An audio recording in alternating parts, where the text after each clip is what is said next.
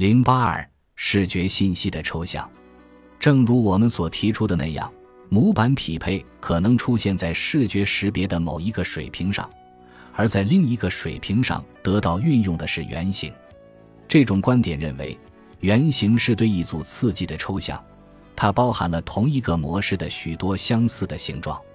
原型时，我们得以识别出模式，即便模式可能与原型不完全相同。例如。我们识得无数不同的 S，并非由于它们与脑内痕迹恰好吻合，而是由于类别 S 的成员具有共同特性。为寻找证据说明原型是模式识别的一种方式，经验研究主要致力于以下问题：原型如何发展出来？通过何种过程对新的样例进行快速分类？这不是什么新问题，很久以前。贝克莱就对此产生疑问：在心灵之眼中，所有三角形的图像好像都有相当特别的性质，它们是等边的、等腰的，或者是直角的三角形。他痛苦地寻找着一种通用三角形的心理表象。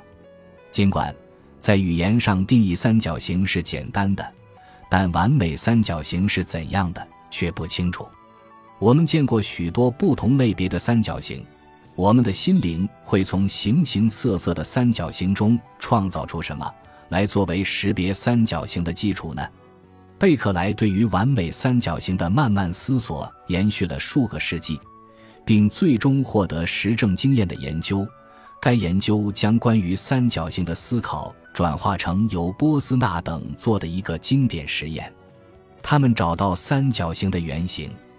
然后测量参与者对其他那些与圆形相似的形状的反应。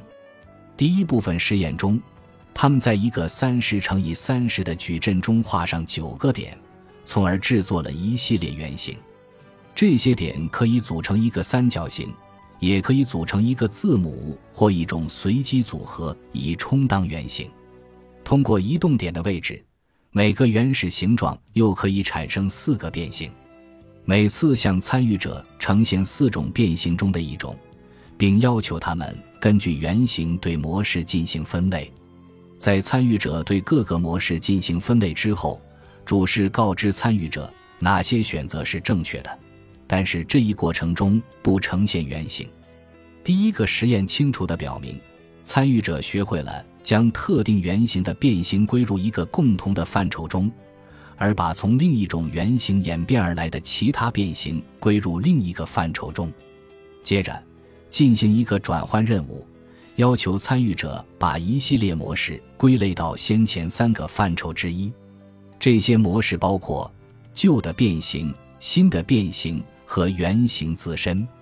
旧的变形轻松地得到了正确的分类，更重要的是，对原型的分类几乎同样好。对新的变形的分类要差于其他两类，因为原型与旧的变形都能被准确的分类，可以认为参与者确实已经对原型产生了某种学习，尽管他们只见过他们的变形。值得注意的是，该实验表明，原型的分类准确性与原先学习过的变形一样好，比新的变形好。波斯纳和他的同事们主张。关于原型的信息是以一种高效率的方式从存储的信息中抽取出来的。模式学习过程不单是要从变形了的样例中抽出原型，而且还包括了习得关于变异性的知识。彼得森等人的实验考察了一种可能性，即对原型的正确分类建立在对多数人经验中的原型的熟悉程度之上。他们的结果显示。意义重要的原型和极其细微变形后的测试图形，比无意义的原型及其细微变形后的测试图形更容易识别。然而，当变形程度很大的时候，情况就截然相反。换言之，在这种情况下，有重要意义的原型比缺乏意义的原型更难识别出来。他们的结果与波斯纳等人的发现并不矛盾，却厘清了。可能是贝克莱所称的通用三角形与其变形之间的相互作用。显然，我们从存储的信息中抽取出原型，得到良好学习的形状，并不比未得到良好学习的形状顺应更多的变形。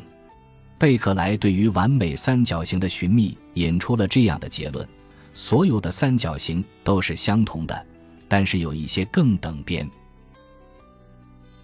本集播放完毕，感谢您的收听，喜欢请订阅加关注，主页有更多精彩内容。